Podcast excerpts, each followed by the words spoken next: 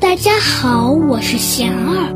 我每天为大家读诵一段我师傅的话，喜欢就多来听听吧。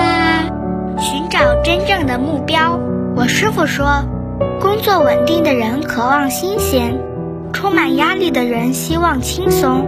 没有找到工作的人盼望尽快有一份工作。我们总是被外境逼迫，向往自己没有的东西。这种以排着现在为方向的目标，不是真正的目标。反过来说，